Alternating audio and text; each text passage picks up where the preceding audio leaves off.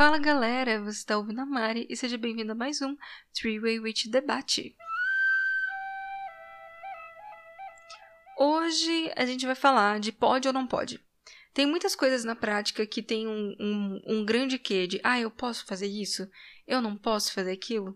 Atenção, aqui eu não estou falando de questão que envolve ética, moral, como maldição e apropriação cultural. Eu não estou falando de práticas que podem colocar as pessoas em risco, como, por exemplo, você começar a trabalhar com deuses com uma semana de estudo. Eu não estou falando disso. Aqui eu estou falando das coisas práticas, práticas mesmo, do dia a dia. Como assoprar vela. Como só poder fazer banimento na lua minguante. Como não poder usar plástico para guardar suas ervas de trabalho. A gente está falando disso. Eu quero começar falando de uma coisa importante. Toda crença é limitante, de alguma maneira. Quando você escolhe acreditar em algo, você está escolhendo acreditar em um caminho. Isso a gente pode estar falando de prática ou questão espiritual. Você está fazendo essa escolha. E quando você faz essa escolha, você escolhe por uma pragmática, por um sistema, por uma lógica. E assim, você se restringe àquele sistema e àquela lógica. E tá tudo bem. Eu realmente acredito que toda crença ou sistema tem algum tipo de limitação. Eu acredito aqui, que é do que a gente está falando agora, que o problema entra quando a gente não questiona por que, que a gente está tomando certas atitudes e a gente só faz uma mímica do que os outros estão fazendo. Questões que não são problemáticas, questões que, sabe, tipo, por que, que você está fazendo isso? Você parou pra pensar por que, que você não assopra vela? Faz sentido para você? É disso que a gente vai falar agora. A gente tem um hábito, com a popularização da bruxaria, de buscar sempre validação com o que os outros fazem. Então a gente vai e pergunta para uma pessoa que a gente confia se ela faz aquilo daquela maneira. Porque daí você quer fazer igual, porque se ela tá fazendo daquele jeito, então tá certo. E assim, isso não é ruim. Tá tudo bem você perguntar para os outros. Mas é, o grande ponto é essa questão que você está na dúvida de como fazer. Ela é ou não é coerente com o que você acredita? Um exemplo muito clássico para mim é a questão de acender ou não acender velas dentro de casa.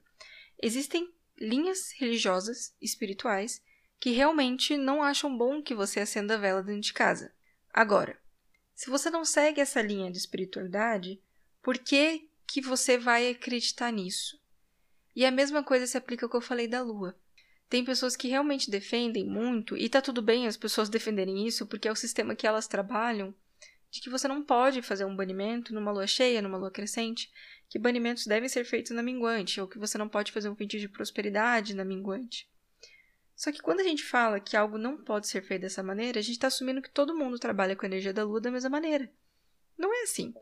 As pessoas vão trabalhar com a energia da lua de diferentes modos. Eu trabalho de um jeito, a Yasmin vai trabalhar de outro, meus amigos vão trabalhar de outra maneira. E tá tudo bem, não precisa existir um único jeito de se fazer isso.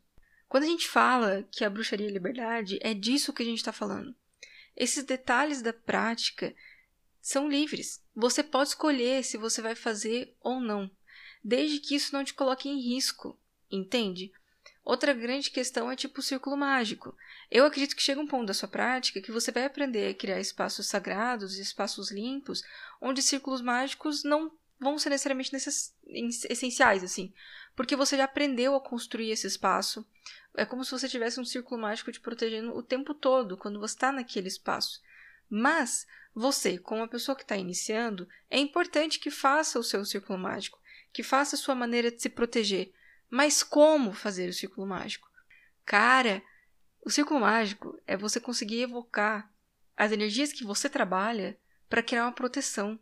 Quem sou eu para falar com o que você tem que levantar teu círculo?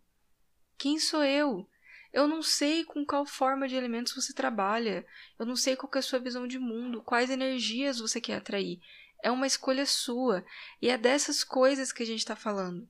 A gente tem um hábito muito forte de achar que porque a gente não faz o bagulho de um jeito, ninguém pode fazer o bagulho daquele jeito. Eu sou uma pessoa que usa abafador para apagar vela. A maioria.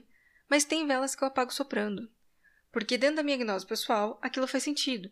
Assim como eu não vejo problema em colocar fogo no caldeirão, mas tem pessoas que lidam com o caldeirão com uma outra energia e colocar fogo não combina com a prática, não é, não é a energia que aquelas pessoas querem atrair. Não, não, não é porque eu estou fazendo certo a pessoa está fazendo errado, ela está fazendo certo e eu estou fazendo errado. Nada. Aqui eu vou citar, parafrasear a druidez da minha, da minha tribo, numa conversa que a gente teve esses dias. A verdade absoluta tem várias perspectivas. É exatamente isso.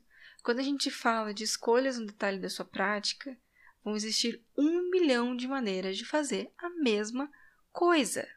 E o como fazer essa coisa vai depender da sua ancestralidade, do que você viu na sua família, do que você leu, de quais foram suas primeiras impressões, de qual é a sua visão de mundo. Você entende que quando você escolhe cada detalhezinho da sua prática, você está criando uma ressonância energética com você com a sua verdade pessoal, isso é muito poderoso. Só que em vez da gente fazer isso, a gente está se preocupando com como que os outros fazem. E a gente está lá, reproduzindo a prática dos outros, sem entender se aquilo faz sentido para a gente. A grande realidade é que se algo é certo ou errado, como a gente está falando de assoprar vela, depende de como você trabalha com a energia do fogo e não como os outros trabalham. Se para você não tem problema soprar uma vela? Assopra. Se para você tem problema, abafa. É uma questão de escolha em como você faz. E eu não entendo a necessidade que existe nas redes sociais de querer proibir as pessoas de tomar atitudes tão pequenas.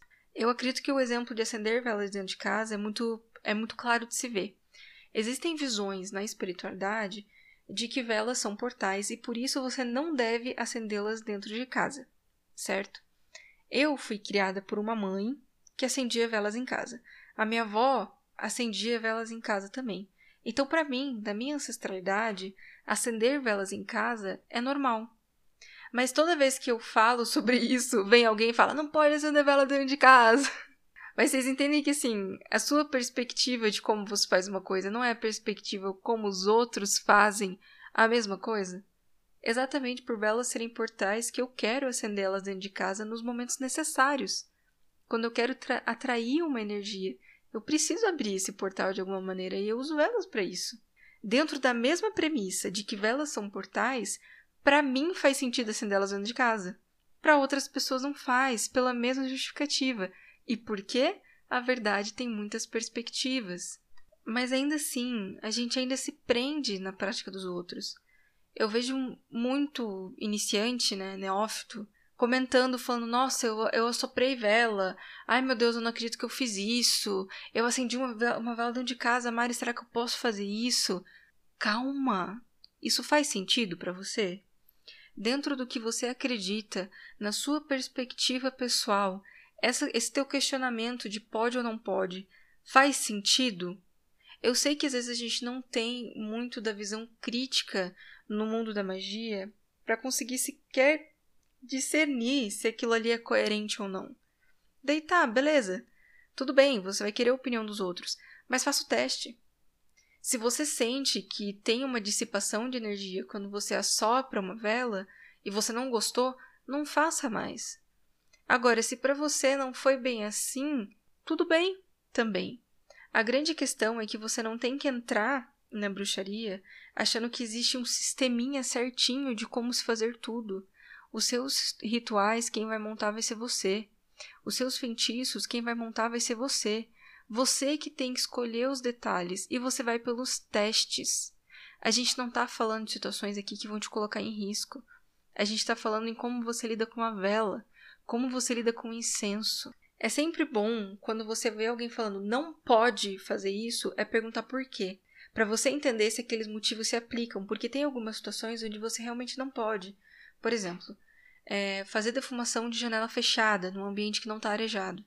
Não é uma questão só de você travar energia negativa no espaço, não é só isso. É a questão que toda fumaça libera monóxido de carbono. Monóxido de carbono filia muito bem com hemoglobina o que significa que ela não vai pegar, não vai fazer sequestro de oxigênio, certo? Isso vai abaixar a sua saturação de oxigênio no sangue e você pode ficar tonto ou até ficar inconsciente. Então não é apenas uma questão energética, existem alguns pontos que existem uma questão da sua segurança. Então pergunte. O perguntar é bom não só por causa disso. Porque você vai ver as justificativas da pessoa e você vai ver se aquilo ali combina com o que você acredita. Se aquilo combina com o que você acredita, mas ainda assim você tá tipo, hum, não formei minha opinião sobre acender vela dentro de casa. Ou não formei minha opinião sobre esse sistema de ritualística para um banimento. Você pode testar. Você sempre pode testar. A bruxaria é um constante teste de coisas. Eu vivo testando coisas diferentes. Se você não testar, você nunca vai se desafiar. Você nunca vai ver o que dá para fazer e o que é diferente de ser feito. Se uma pessoa olha para você e fala: "Você não pode fazer isso porque isso é perigoso", daí tudo bem você ficar com o pé atrás. Mas assim, se a pessoa está explicando para você que algo não pode ser feito porque ela tem uma visão de mundo que é daquele jeito, a tua visão de mundo pode ser totalmente diferente. E tá tudo bem. Eu, tá, eu tô assistindo aquela série de Zalma, né? E eu tava lendo alguns comentários na internet sobre o, o. Eles fazem um festival lá, e eu fui ler sobre aquele festival. E eu vi algumas pessoas indignadas com a série, porque eles falam de transmissão de almas, transmigração de almas, né? E a pessoa tava muito brava, porque na visão que ela tem de reencarnação, aquilo é completamente impossível. Mas a gente estava dentro de um contexto com outra visão cultural. Naquela visão cultural, aquilo pode ser totalmente aceitável. Só que a gente é muito rápido em olhar e falar que algo está errado, simplesmente porque no nosso sistema de crença funciona daquela maneira. Mas é só o seu sistema de crença. Não é o sistema de crença de todo mundo. Me pedem muito, por exemplo, para falar como que trabalha com deuses. Só que como eu fiz a minha jornada é como eu fiz, com o panteão que eu trabalho. E, esse, e essa jornada está caminhando ainda. Depois que eu entrei para uma espiritualidade, isso mudou muito.